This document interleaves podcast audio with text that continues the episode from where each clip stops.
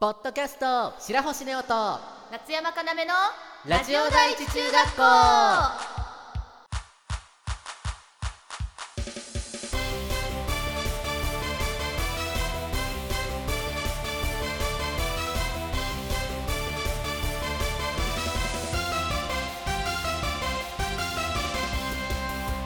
皆さんこんにちは夏山かなめです白星ネオですこの番組は中学校からの同級生の男の子アイドル白星ネオと声優夏山かなめがお送りするラジオ番組ですというわけでイエーイ今週は、えー私大好きな A マストさんの単独ライブ「あた今そうず」の配信が始まったということでめでたい「あた今そうず」の配信を見ましたいいね夏山はなんと現地に行かせていただきました面白かったねというわけで本当はね私白星が8月27日の夜公演のチケットを取ってたんですけれどもうん まあ、皆さんご存知の通り私8月27日ライブに出てましたので急遽行けなくなってしまったということで今回は夏山にチケットをちょっともらってもらってで行っていただいたということでございましたけれども初めてのお笑いライブだったと思うんですけどもそれはまずどうでしたそれは面白いのはもちろんそうなんだけどなんか、うん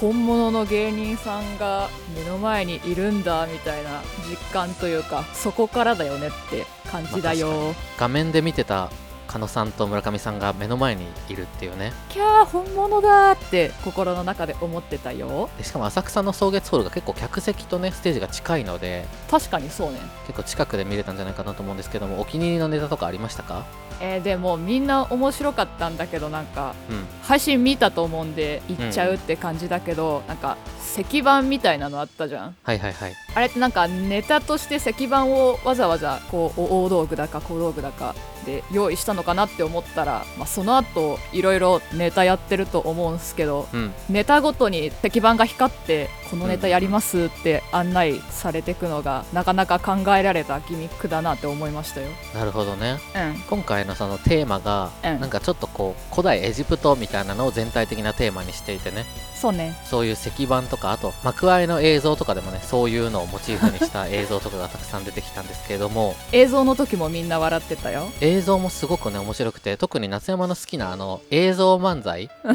の映像を作ってらっしゃる方とかが手掛けてらっしゃるのでそりゃ最高だ。私はいろんなネタ全部面白かったんですけどもちろんうん一番印象的だったのはおばさんのネタが印象的で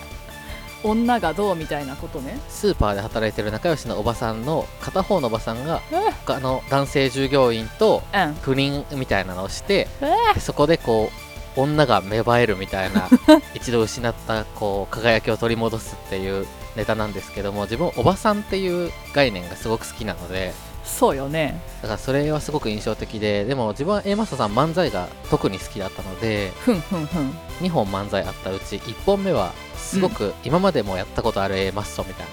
うん。感じのネタで2本目はすごく自分の好きな時の A マストっていう感じでいいじゃん。めちゃくちゃ面白かったですねいいねすぎるな。なのでもしまだね見てないよっていう人はまだチャンスありますので配信でぜひ A マスト単独ライブ「あたいまそうず」見てみてはいかがでしょうか夏山からもおすすめするよ。というわけでそろそろコーナー参りましょうニュース学級新聞このコーナーではこの1週間で気になったネットニュースを発表していくコーナーですというわけでね久しぶりのニュース学級新聞でありますそれでは最初のニュースです誰も見ていないと思い野良猫を抱きしめ頬ずりする男性監視カメラにしっかり撮影される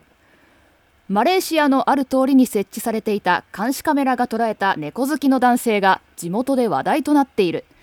男性は周りに誰もいないことを確認すると道端で出会った野良猫に頬ずりしたり撫でたりとデレデレの様子だったという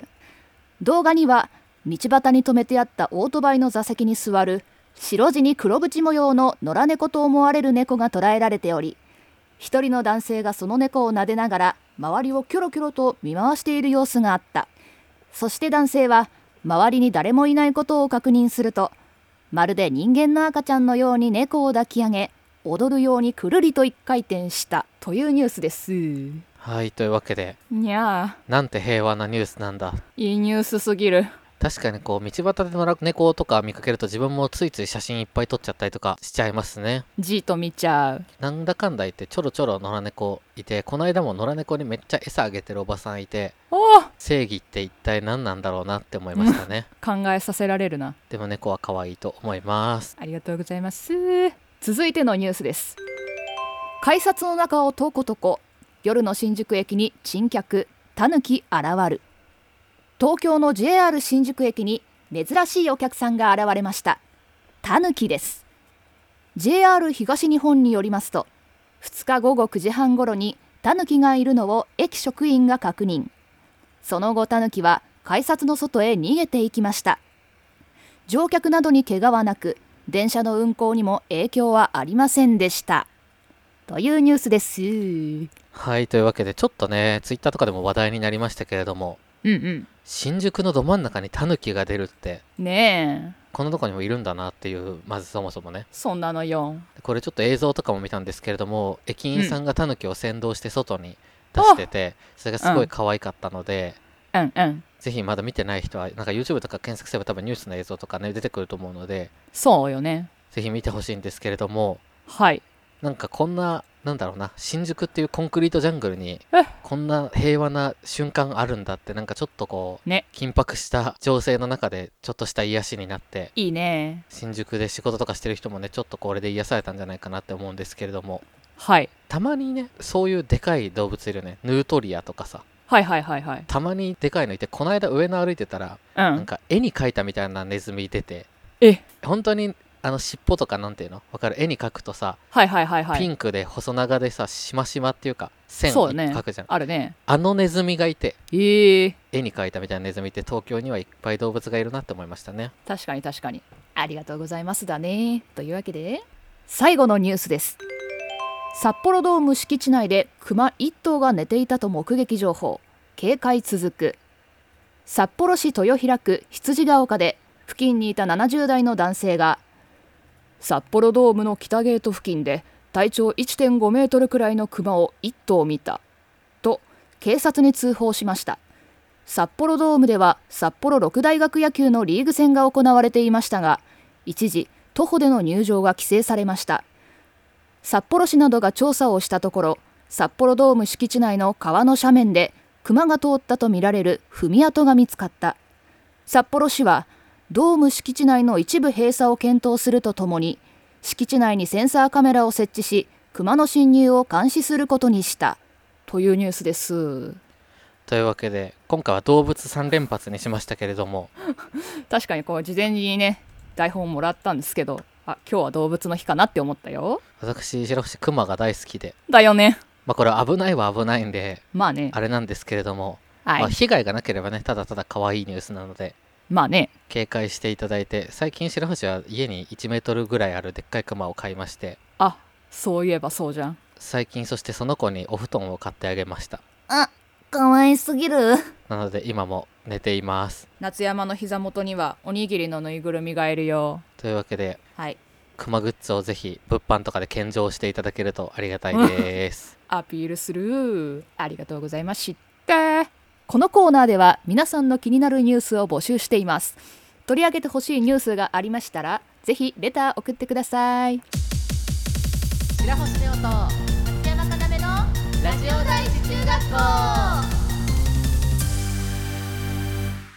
それではエンディングです。この番組ではリスナーさんからのレターを募集しています。コーナーメールはお悩みハウスネオ一番や、こちらはリスナーさんからのお悩みを募集しています。さらに教えてリスナー先生のコーナーでは、リスナーさんからのおすすめコンテンツを募集しています。そしてトーク力向上委員会では、2人に話してほしいお題を募集しています。新コーナー、ニュース学級新聞では皆さんの気になるニュースを募集していますので、レターをお待ちしています。ハッシュタグはシャープラジ中でツイッターに感想もお待ちしています二人ともツイッターをやっていますのでぜひそちらもチェックしてくださいねそれではここまでのお相手は白星ネオと、夏山かなめでしたキリーズ気をつけあありがとうございました